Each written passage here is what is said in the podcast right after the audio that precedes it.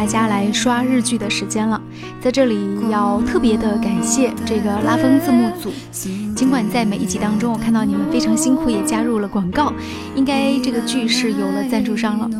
但是呢，在这个除夕之夜啊，还能看到你们更新，然后上新，我是非常激动的心情，将第三十六集到第四十集这样的五集内容全部下载了，因为。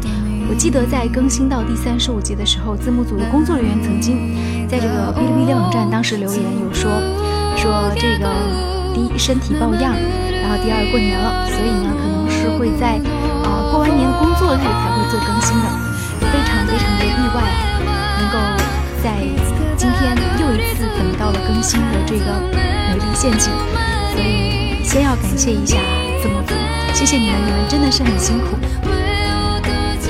好接下来就和大家来分享一下第三十六集到第四十集的一个内容。其实我觉得很多的这个突破，尤其是像日剧啊，它为什么限定？我们看到好像说它是六十五集，也就是在于说编剧在整个这个编的过程当中，它是将每集二十多分钟，然后加起来一个多小时，就是。做成了一个这样的一个剧情大发展的一个一个过渡的点。那这一次更新的剧，我们看到第三十六集到第四十集，其实实际上也是将剧情往前有力的推动了一步，但是又停在了一个很重要的点上。具体是什么样的点呢？总之，每次更新完五集，就会让你的心好像悬在半空中的感觉一样。我们简单和大家来分享一下更新的第三十六集到第四十集的剧情。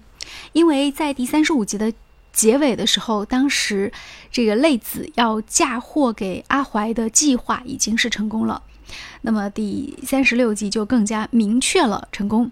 那警方呢也最后搜到了院子里搜到了那瓶毒药，而且也通过这个化验员证实了泪子给老爷喝的确实是维生素，而并不是毒药，那么就坐实了这个阿怀购买毒药的这样的一个情况。加之说，他的那个电脑密码已经被，嗯，小鲜肉给破译了，就是草太，所以呢，警方就更加可以认定这个毒药一定是阿怀买的。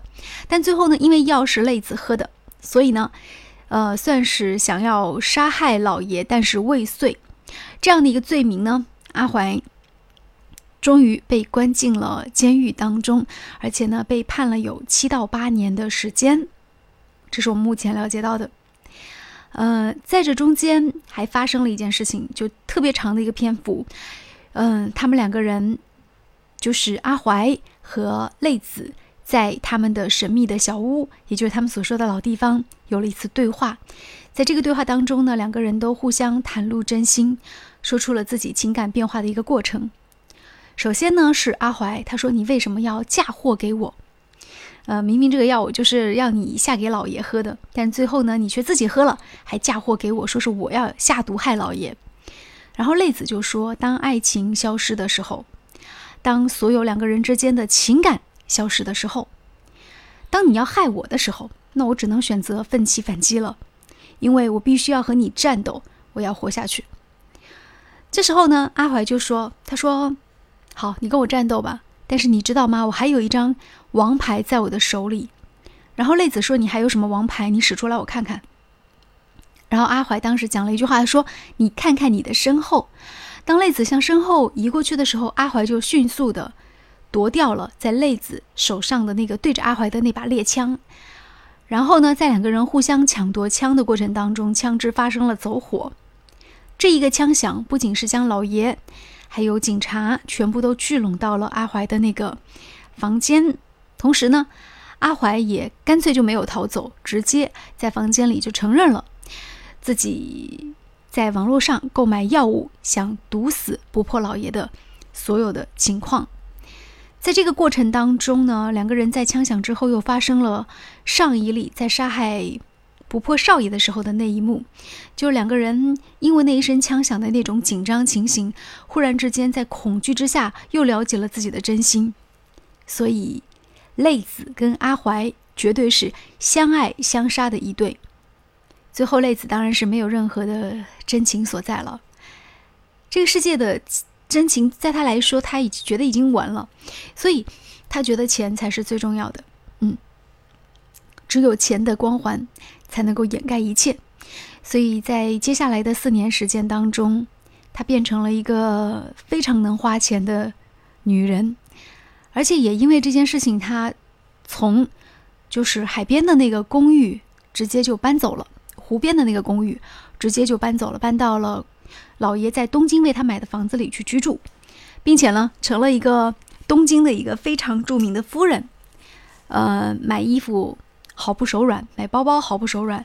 然后呢，资助一些所谓的艺术家毫不手软，就成了一个这样你花钱如流水的人。就像不破老爷说的：“呃，我现在看到你，我觉得你的脸上只写了两个字，那就是账单。”泪子也很聪明啊，反击说：“那现在我看到你的脸，我只想想到两个字，就是你的脸看起来很像一个收据。”然后他说：“那作为一个丈夫，不就是应该不停的就是赚钱，然后让老婆花钱，然后以此来表明自己能是能耐很大吗？”当然，在这个过程当中，其实不破老爷对他还是嗯有一点点微词的地方，就说你花钱可以啊，但是你也要偶尔回那个湖边的公寓住一住啊。啊，但是泪子一直都没有回去，所以当演出进行到第四十集结尾的时候。泪子提了行囊，终于决定回公寓。然后呢，也是老爷的命令吧，回公寓参加这个一年一度的一个活动，就回去了。嗯，在这个路上还曾经发生了一件事情啊，他在东京发现有一个人长得特别像阿怀，就自己冷不丁的追上去，后来才发现不是。啊，在那栋宅子里，当他回去之后，又会发生一些什么呢？在东京的感觉就是时光飞逝，可是，在那个宅子里。只能说感觉是度日如年。他看到了那个象征了爱情、象征永恒守护的猫头鹰，但是很神奇的是，他一夜醒来，发现猫头鹰已经不见了。而且我们从偷走猫头鹰的手可以看得出来，就是偷走猫头鹰的这个手，似乎啊，如果我没有看错的话，有可能是阿怀。所以说，这个四年过去了。阿怀有没有从监狱里出来呢？这是一个谜，留给大家的一个谜。然后还有一点就是，我们注意到，这个小林当时在约到泪子，然后让泪子承认一切，承认他跟阿怀之间有什么关系的时候，泪子也是非常坦然，在那个草太当时住的那个房子里，有一个船的那个房子里，就向他承认了自己跟阿怀之间的这种最早是雇佣关系。然后呢，两个人合谋要。谋取老人的财产，但是我相信泪子一定不知道的是，当时小林他有一个下意识的动作，就是拿起手，然后又说了一段话，很明显在录音，所以这段肯定是有在录音的。之后有可能会成为倒戈泪子的一个棋子，好吧？其实如果说这个剧只演到第三十九集戛然而止的话，我倒是觉得还是一个反击的挺好的一个剧，就是。啊，男的希望女的做傀儡，但是女的最后成功了。但为什么说美丽陷阱呢？而且为什么阿怀还在泪子的耳边，在他去监狱之前，跟泪子讲了一句话，说我有王牌，一切好戏还在后面。为什么会这么说呢？小玲的动作是什么意思呢？而且还埋了一个伏笔，就是老人，就是不破老爷。嗯，当。就是要清理阿怀的房间的时候，他看见自己的妻子，也就是泪子，就是拿着阿怀的那个，嗯，可以在房间里，就是在漫天投影出满天星空的那个投影仪，然后一个人在那里默默流泪的时候，老爷会出现呢。老爷一定是知道了什么，但是又不想说，甚至。老爷直接就告诉泪子，曾经说我们俩真是一样的人呢，怪不得是不是这个一种人进一家门。所以老爷一定是知道，在自己身旁的这个妻子是一个很有心机的女人，并不是一开始大家所看到的那个样子。但是老爷也不想说破，因为他从内心来说，他非常的喜欢泪子，所以无论泪子是一个蛇蝎的女人也好。还是泪子是一个多么有心计的女人也好，我相信老爷虽然内心对于泪子要做什么是有所提防，但是对他的感情是真实的。然后呢，故事一转眼就是我们看到，其实这个剧就写到说，在阿怀被抓走抓走以后，然后判刑以后四年之后，泪子过了四年这种富人的生活，嗯，他也过上了这种。应该说是在这个剧的第一集完全反差的这种生活，天堂一般的生活。他用在商场里女人呐买衣服购物做了一个注脚，就是说，一个女人如果有钱了发达了会怎么样去挥霍金钱挥霍生活。但是从他在路上寻找阿怀，然后从阿怀被捕时候他眼神当中的那种不舍，从他大喊让阿怀逃跑都可以看到。阿怀最后所谓的王牌是什么呢？我大胆预测一下哦，倒并不是说他们共同做下的一些罪行，然后留下的所谓把柄，而是泪子的真心。呃，尽管他说他已经不再相信爱情了，但是一旦让他为了爱情再去做一些什么的话，我觉得他一定会去做的。加上他已经又过了这样的四年。非常奢靡的生活，那内心一定是对真实的情感，他希望有一个反馈和有一个回忆、回应。所以在这样的情况之下，一旦阿怀出现，会发生什么呢？又是一个美丽陷阱啊！具体啊，故事会怎么样的一个走向呢？我大胆预测一下吧，嗯，就是女主角最后的结局一定不会很好。为什么呢？因为这里已经埋下伏笔了，就是金钱。